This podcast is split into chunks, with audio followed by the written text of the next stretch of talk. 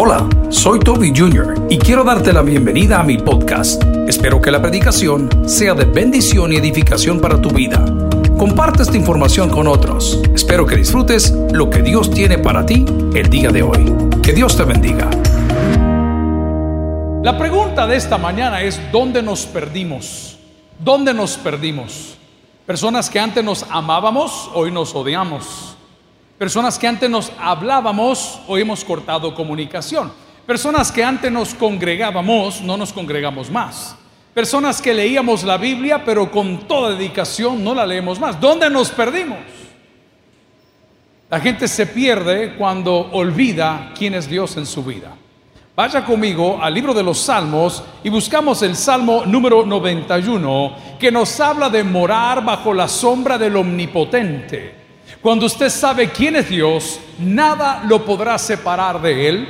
Cuando usted sabe qué Dios hace, nada será más atractivo que Él. Cuando usted entienda quién Dios es, pondrá su confianza en Él. Si alguien recibe esta palabra, dígame un fuerte amén.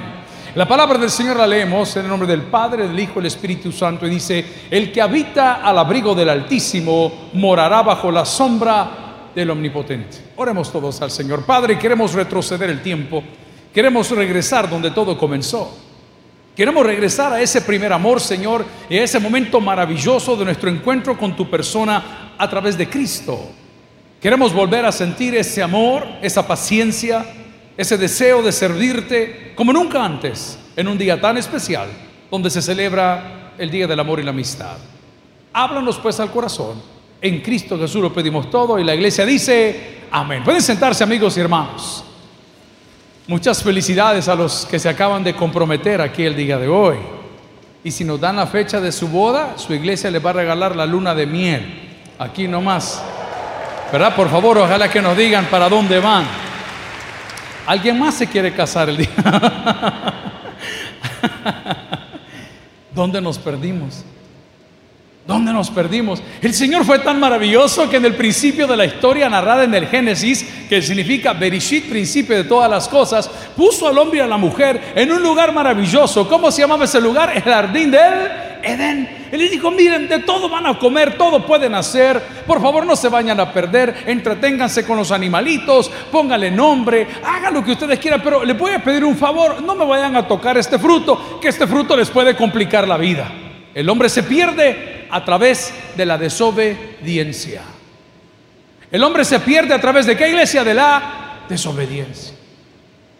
Nueva carretera, el MOP está haciendo su trabajo, usted ha visto donde quiera que llega, hay nuevas carreteras, están haciendo retornos, otro bonito. Y allá para el puerto de la libertad hay una curva bien peligrosa que se llama la curva del papaturro. Hace muchos años hubo una cumbia que decía, el papaturro es una fruta. ¿Ah? Ya la hermana está así, le está haciendo en la silla, ¿verdad? Esa curva del papaturro ha hecho de las que ha querido porque los que abusan de las bebidas alcohólicas, los que abusan de la velocidad, siempre terminan mal. Y este fin de semana no fue la excepción. Ahí está un carro quemado.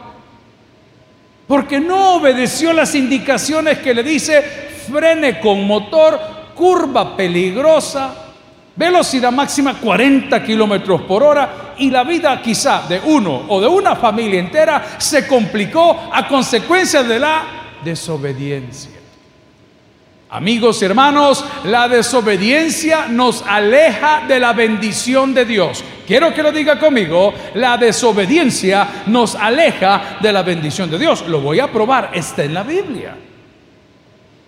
El hombre y la mujer tocaron ese fruto prohibido y a consecuencia de eso lo primero que ellos sintieron fue vergüenza. La vergüenza no estaba ahí, la vergüenza no existía. ¿Cuántos de los que estamos aquí presentes tuvimos una infancia sin tener vergüenza? Y si no se recuerda, se lo voy a recordar yo. Lo llevaron al fotoestudio Flores en el centro, lo sentaron en un mantel, lo pusieron chulón, así el niño. ¿Ah? Y le tomaron una foto. Y después su mamá tan linda, tráeme el guacal, le voy a tomar una foto a Toñito. ¿ah? Y sentaban a Toñito en el guacal como que era jaiba el bicho, ahí lo ponían sentado y luego le sacaban, mire qué lindo Toñito, la primera vez que usa, este nombre no me gusta, la primera vez que usa el excusado. Amén. ¿Y qué pasó con Toñito? Se fue para adentro el mono pasmado, allá estaban tratando de sacarlo y rescatar la vida. ¿Y usted qué hacía? Mire, este es el ombligo del niño, un volado negro, hacían en la billetera todavía. Usted no tenía vergüenza. Usted salía a jugar chibola sin calzoncillos y agachar sin ningún problema. Pero la vergüenza nos aleja de Dios. Y la vergüenza muchas veces llega por la desobediencia. Porque las reglas están claras, porque Dios dijo, hasta aquí vas a llegar. Mire, amigo y hermano, yo le voy a decir una cosa que no quiero causar polémica, pero no puedo callar la Biblia. Varón y hembra los creó. Nosotros somos una iglesia para todos. Escúchalo bien para todos. Pero eso no puede cambiar lo que la Biblia dice. Entonces agarran odio contra la iglesia y agarran odio contra los pastores. Si nosotros no les hemos hecho nada, hermano. Es como que yo diga que el caballo tiene alas, ¿me entiendes? Aviente al caballo a ver si vuela. No va a volar nunca. Porque no tienen alas. Pero entonces como te llenas de odio y, proferiste, dijiste algo dañino, criticaste, publicaste, esa desobediencia te llevó a la vergüenza y la vergüenza no te permite llegar a ese lugar que Dios tenía para ti. Lo voy a probar. Estando una vez más en Génesis, el que lo quiera buscar está en Génesis capítulo 3. Nos habla de que esta serpiente era bien astuta más que todos los animales que Dios había creado. Y de repente comienza una conversación y cuando sucede el pecado que comieron de ese fruto, que por cierto no era una manzana, el Señor aparece en el huerto y lo primero que le pregunta es ¿dónde está? Y el hombre le contesta, me escondí porque tuve miedo. Lo segundo que me aleja de Dios muchas veces por la desobediencia, primero viene la vergüenza, luego viene el temor. Amigos y hermanos, Dios vino a buscar y a salvar lo que se había perdido. ¿Alguien recibe esa palabra el día de hoy? No tengas miedo ni tengas vergüenza. No tenga miedo ni tenga vergüenza. Vuelva al lugar donde Dios lo plantó. Vuelva al lugar donde Dios lo llamó. Porque el día de hoy estamos analizando dónde nos perdimos. ¿Cuántas parejas se han separado? ¿Cuántos han divorciado? ¿Cuántos están pensando en hacerlo? Porque pasaron por capítulos difíciles. Se conocieron de esa forma, se unieron de esa forma, pero comenzaron a criticarse entre ellos sus defectos físicos o sus complicaciones. Su esposa ya no tiene 30 años, su esposo ya no tiene 40 años, su esposa no tiene 20 años y las cosas van cambiando. ¿Y qué sucedió? Se comenzaron a faltar y se hirieron tanto que no pueden tener una relación de dos personas que en algún momento se amaron ¿Por qué, pastor? Porque todo se derrumbó. Ah, por eso. Miren, ¿cuántos vinieron el viernes al culto? ¿Cuántos vinieron? Amén. Voy a volver a preguntar de este. ¿Cuántos vinieron el viernes al culto? Amén. Les debo el chuco para este viernes, ¿verdad? La señora no lo pudo traer ni modo. Pero oigan esto, los que no vinieron, ¿quiénes no vinieron el viernes? Padre, perdón estos pecadores.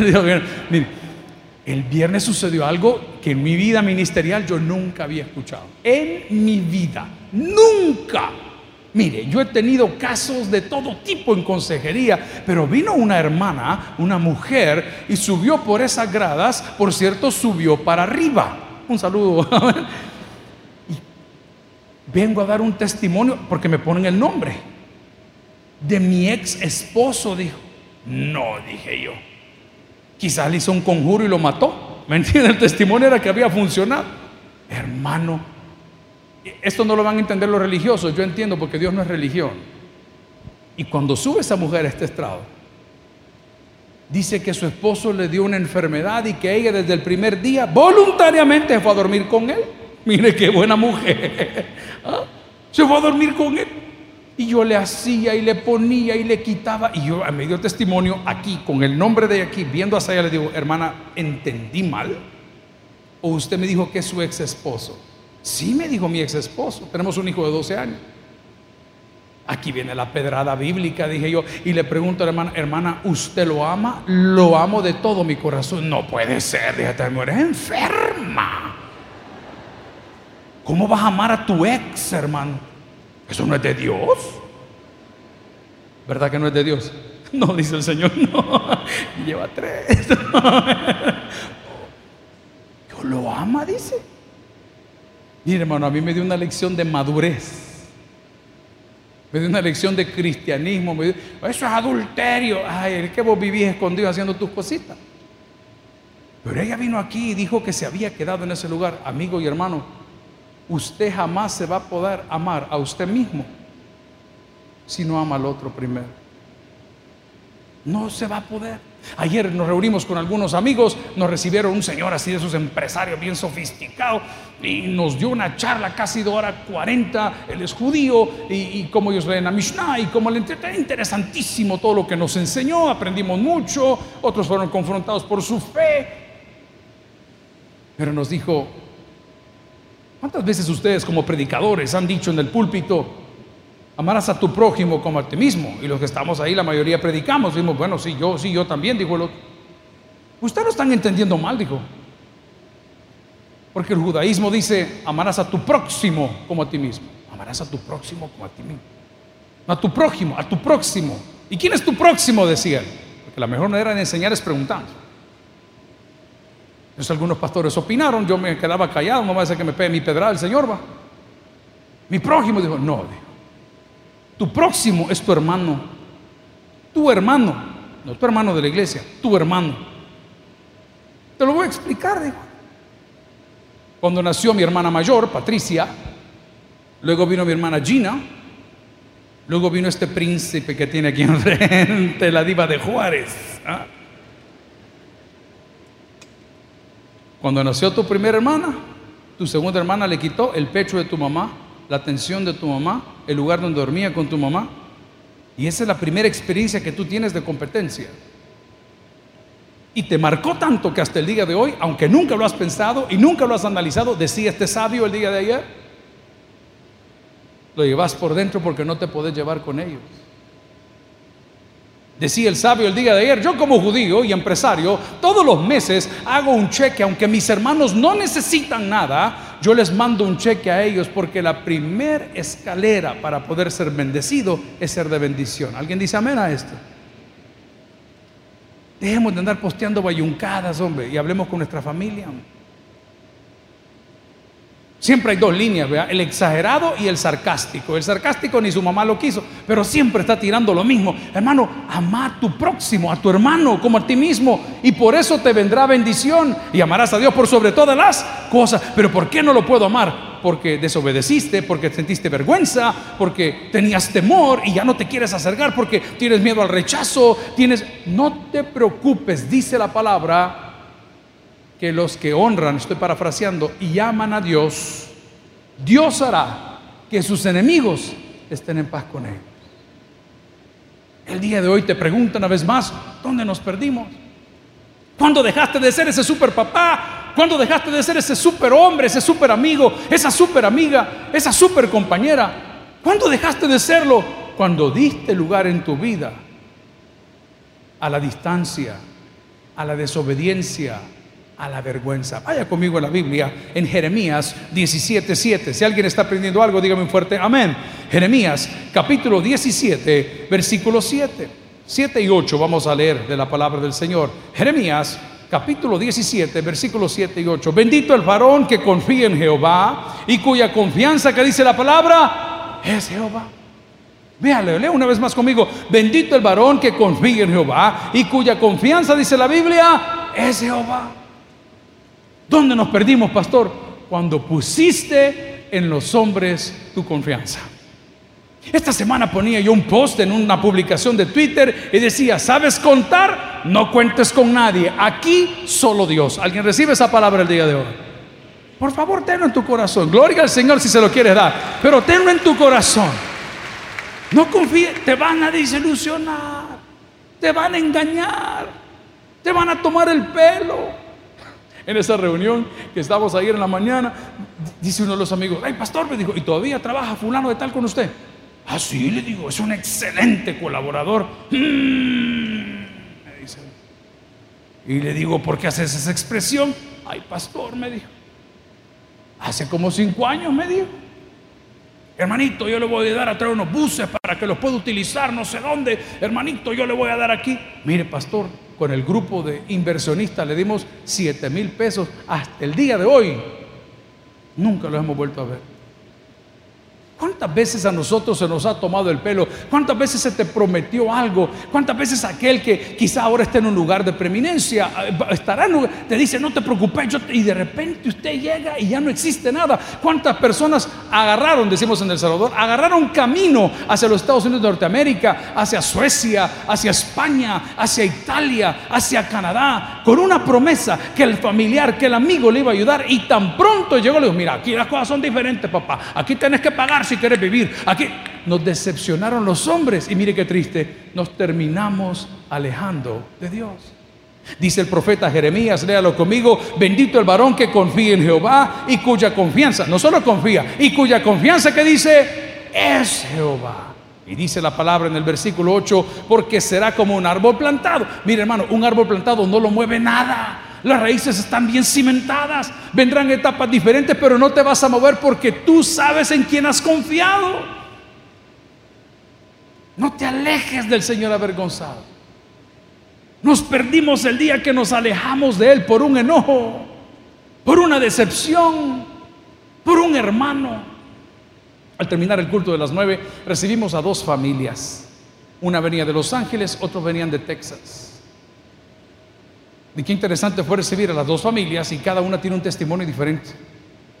El hermano que venía de Texas me dice, pastor, yo fui servidor de seguridad hace 20 años atrás. Está casado con una americana, se dedica a manejar eh, transporte pesado, los trailers que decimos nosotros en El Salvador. Digo, hermano, lo felicito. Muchos de nuestros compañeros que se van para ahí, compatriotas, no triunfan. Y no porque no le echen ganas, sí que le echan ganas, hermano. Los salvadoreños son buenos para trabajar. ¿Alguien dice amén? Aquel bostezando. Amén. Qué terrible. Y le digo, ¿usted sabe por qué triunfó? No, pastor, me dice, no, es que todos. No, no, no, no. ¿Usted sabe por qué triunfó? Porque nunca se separó del Dios que lo plantó en ese lugar. Nunca te olvides. El otro hermano que venía con una hija de 25 años y con su esposa de México él es salvadoreño. Soy del cantón Dos Arenas, me dijo. Hermano, ¿dónde queda eso? Ah, me dijo, por este lugar y este lugar. Mi mamá es evangélica y me habló de Cristo. Y veo, pastor, una foto. Me dijo, ah, mucho gusto, hija, mucho gusto. ¿Cuántos años tiene? 25. Usted parece como de 13 años. No, me dijo, tengo una maestría en educación. ¿Y, y dónde va a trabajar? En una universidad en Estados Unidos. Impresionante cuando el hombre permanece donde Dios lo plantó. Impresionante cuando se cumple en nosotros aquella palabra que dice, separado de mí, nada podéis hacer. Entonces vamos otra vez donde iniciamos. ¿Dónde nos perdimos? Nos perdimos el día que nos distanciamos de Dios. ¿Y por qué nos distanciamos de Dios? Por una mala experiencia, por resentimiento, por vergüenza o por un mal consejo. Pero la Biblia dice en Jeremías capítulo 17, versículos 7 y 8, bendito el varón que confía en Jehová y cuya confianza es Jehová, porque será como árbol plantado junto a aguas, que junto a corriente echará sus raíces, corriente de agua, y no verá cuando viene el calor, sino que su hoja estará. ¿Cómo estará su hoja? Verde, no se aleje del Señor. Vea lo que dice el Salmo 91, regrese a la lectura inicial. El que habita al abrigo del Altísimo, ¿qué dice la palabra? Morará bajo la sombra del Omnipotente. Por nada ni por nadie. Quiero que lo diga conmigo. Por nada ni por nadie. Una vez más, dígalo conmigo. Por nada ni por nadie. No me muevo. No me muevo. Nosotros tuvimos un excelente ejemplo en casa, un excelente ejemplo de parte de nuestro pastor fundador, que vinieron muchas tormentas y se metió en muchos líos y vino mucha crítica y llegaron muchos ataques, pero nunca se movió y dijo, esta es la iglesia que conocí y esta es la única iglesia que pastoreó. No se mueva, no se rinda, no se enrede, permanezca, porque la palabra me está diciendo en el Salmo 91 que el que habita, el que hace una morada. En el Evangelio de Lucas capítulo 19, encontramos la narrativa de un señor llamado Saqueo. Pero de toda la narrativa solo quiero tomar y exaltar una frase. Cuando Jesús lo vio en el sicómoro, dice la Biblia, vio hacia arriba y le dijo, Saqueo, date prisa, desciende. Porque es necesario, vea la traducción, que habite, que more, que permanezca, que me hospede hoy en tu casa. Esa fue la invitación. Jesús mismo lo hace. Jesús mismo se autoinvita a la casa de este hombre y tan pronto Jesús entra a esa casa, las hojas que estaban marchitas comienzan a reverdecer y esta fue la primera. Saqueo se pone en pie y reconoce un error y dice, Señor, si en algo he defraudado a los pobres, se lo devuelvo tantas veces. Algo había pasado en su interior porque donde está el Espíritu de Dios, ahí hay libertad.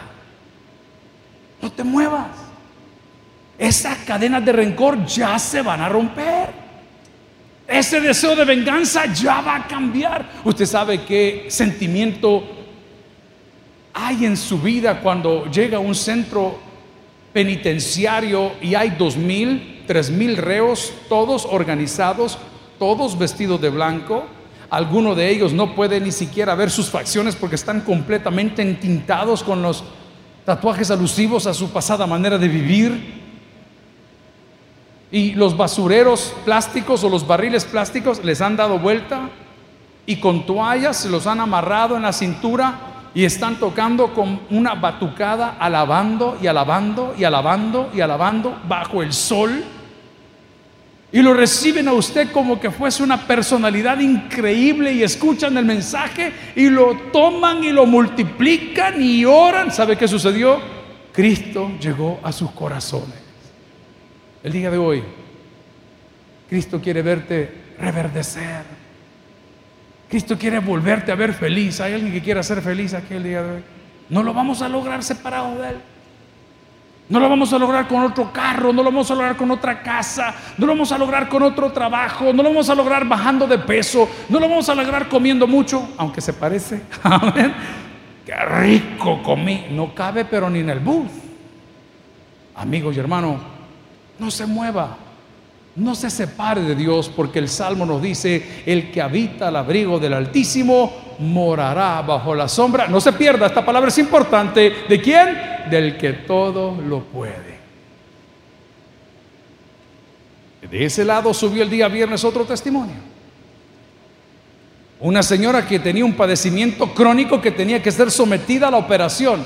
No tenía paz, no tenía tranquilidad, estaba enferma, estaba afectada, estaba atribulada y para colmo de males, voy a decirlo así, la vida, el destino, el chupo diablo, le quiso pegar una estocada final y el día que la van a meter al quirófano le hacen la prueba de COVID y sale positivo.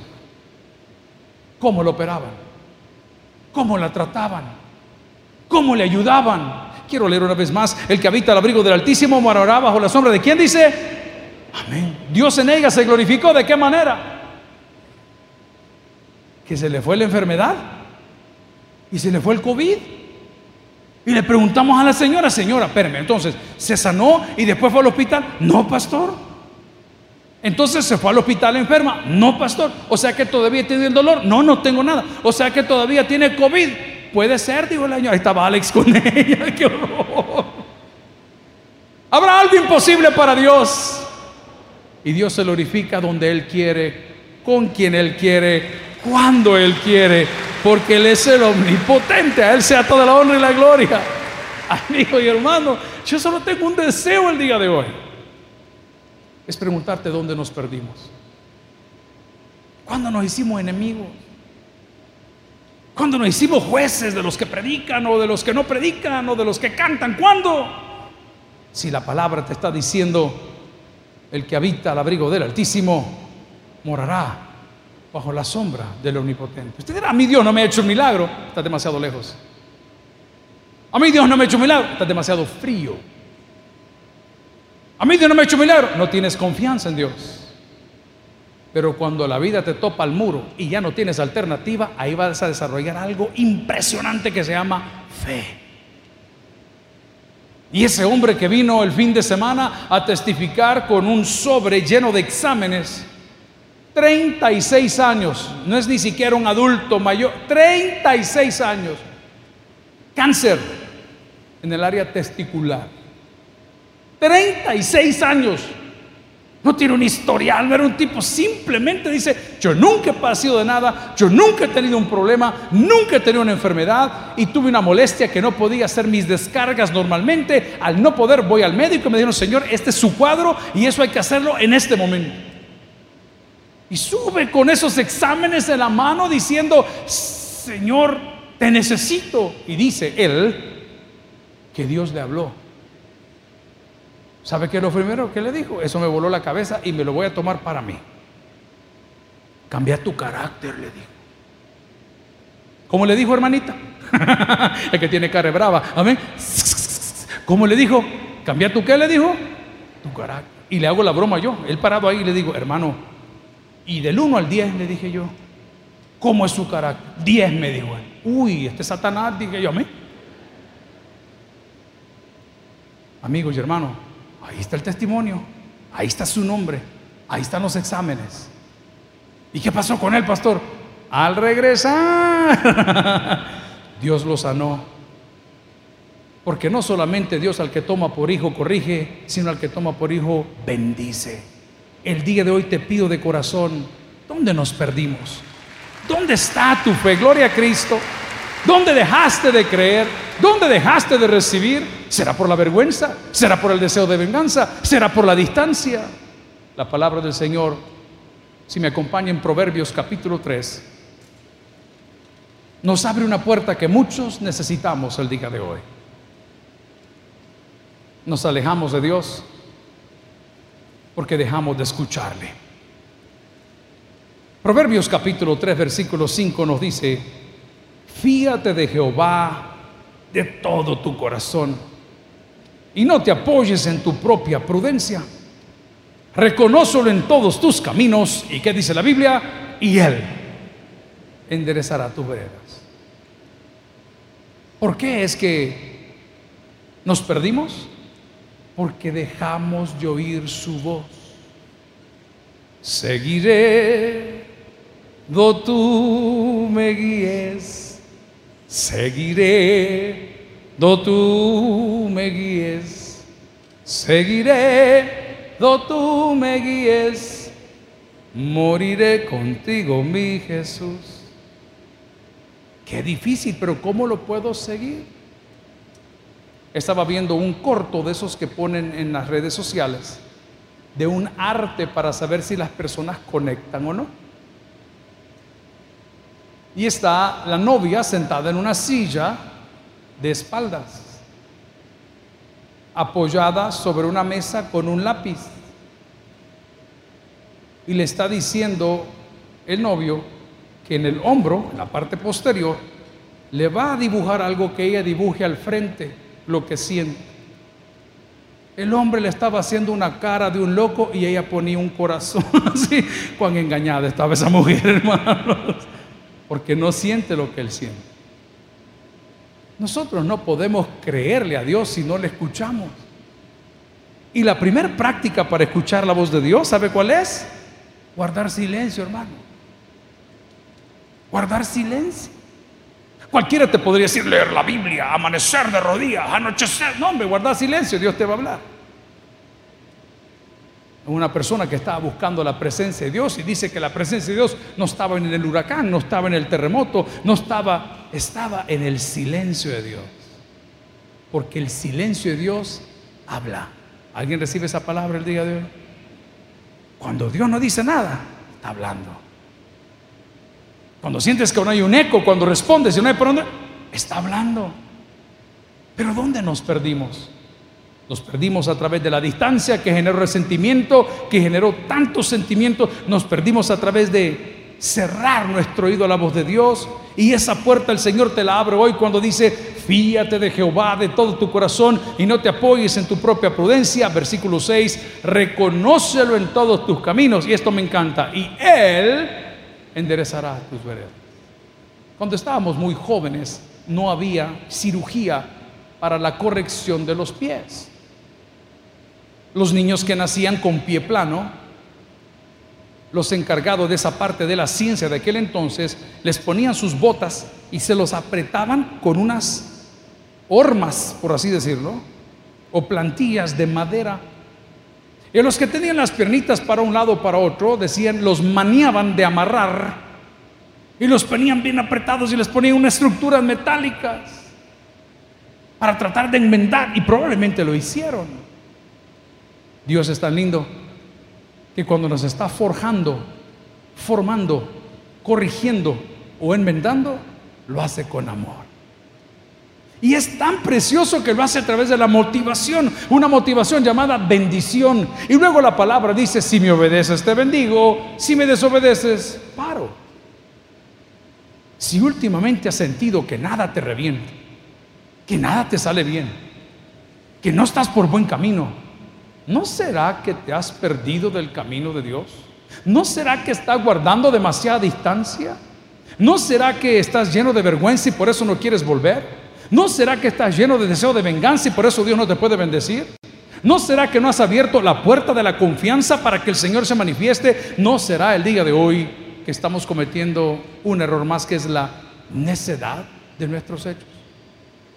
Uno de los textos que le tengo pánico en la Biblia dice, el hombre que reprendido endurece la cerviz, de repente será quebrantado y no habrá para él medicina. Lo voy a ilustrar de la manera más básica. Hace muchos años, el segundo de mis hijos, descubrimos que tenía un padecimiento bastante serio. Cuando hablamos de serio, hablo de cáncer para arriba, algo que nosotros no esperábamos. Les he contado en los 26 años de predicar que para poder examinarlo le dejaron tres días de una dieta extremadamente apretada. Prácticamente el cipote comía agua y pan tostado, pero bien tostado. Así dijo el médico para limpiar todo su estómago para poder someterlo a las pruebas. A la hora de hacer los exámenes, nunca se me olvide esa criatura muy pequeña me decía, papi, te cambio el pan por lo que tú estás comiendo. Mira, hermano, uno como papá decía, mejor que se lleven a tu nana, le decía yo, que se Qué terrible, no haya que hacer. Pero superó la prueba, nos dieron el diagnóstico y no fue favorable. Y nos dijeron, su hijo va a necesitar una cirugía de ese calibre para ver qué otro daño colateral tiene. Yo era muy joven, no había cometido tantos errores y pecados como hoy. Era un muchacho seminarista, prendido con Dios, pero prendido. Había dejado mi carrera de toda la vida que quería ser un abogado había dejado todas las cosas que yo siempre quise, te dije, no, yo me meto al seminario y no meto, enamorado del Señor. Y Dios no defraudó para nada. El día que íbamos a someter al chico a la cirugía, era un fin de semana, me tocaba predicar el culto de las 7. Su mamá, que siempre ha sido la responsable de ellos, ella los ha creado prácticamente, lo acompañó al hospital. Le ponen todo lo que le tienen que poner y a la hora de entrar dice el médico, tenemos un problema. Uy, dije yo, ¿qué, pasa? ¿Ya no tiene nada? ¿Nada? Digo, no puede ser.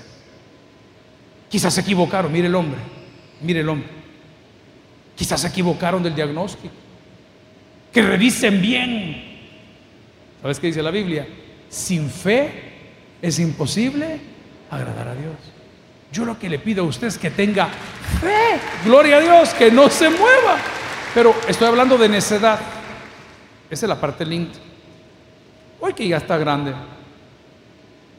ya él es independiente, aún vive en casa. Cuando lo veo comer un montón de cosas que son causales de cáncer, como a estos muchachos les gusta, ay papá, me comí ocho alitas del infierno, se llaman, papá. Las atómicas, ah, te picas el ojo cuando te las estás comiendo. Ah. Digo, hijo, no seas necio, papá. Dios ya te la perdonó la primera. Pero ten cuidado que la segunda no te la va a dejar pasar. por tu bien. No seas necio, hijo. No, papi, no, papi, solo ocho. Solo ocho. ¿Cómo dice el bolo? Solo dos. ¿Ah? Son las cuatro de la mañana, solo dos cajas. ¿Ah? Son las seis de la mañana, ¿qué dice? Solo dos camiones. Amigo y hermano, la necedad muchas veces nos hace separarnos del amor de Dios. Y luego contra Dios se enoja nuestro corazón. Qué bárbaro el Señor, mira cómo me tiene. Un momentito. A quien Dios toma por hijo, corrige. Pero después que lo ha corregido, lo bendice. El día de hoy te pregunto, ¿dónde nos perdimos? Vaya conmigo para terminar. A Isaías 43, 2. Si alguien ha aprendido algo, dígame un fuerte amén. Y dice la palabra, cuando pases por las aguas, yo estaré contigo. Y si por los ríos, no te anegarán. Cuando pases por el fuego, no te quemarás, ni la llama arderá en ti. ¿Alguien recibe esa palabra el día de hoy? ¿Pero por qué lo dice? Porque el que habita al abrigo del Altísimo morará bajo la sombra del Omnipotente. Es mi deseo en este 14 de febrero del 2021 invitarle a usted que analice dónde se perdió. ¿Por qué dejó de ser la buena persona que era? ¿Por qué dejó de ser aquel muchacho brillante en su trabajo? ¿Por qué dejó de ser aquel hombre detallista en su matrimonio, en su noviazgo? ¿Por qué dejó de ser el mejor hijo de todos? ¿Por qué dejó de ser un consentido del Señor? Y se lo voy a contestar. Dejó de serlo el día que desobedeció la ley que Dios tiene para nosotros, que es vida. Por eso la Biblia dice, lámpara es a mis pies tu palabra y lumbrera a mi camino. El que tiene oídos para el que oiga, vamos a orar. Gloria al Señor. Gracias por haber escuchado el podcast de hoy. Quiero recordarte que a lo largo de la semana habrá mucho más material para ti. Recuerda, invita a Jesús a tu corazón. A cualquier situación, Jesús es la solución. Prueba a Jesús. Si no te funciona, te devolvemos tus pecados. Muchas gracias y hasta la próxima.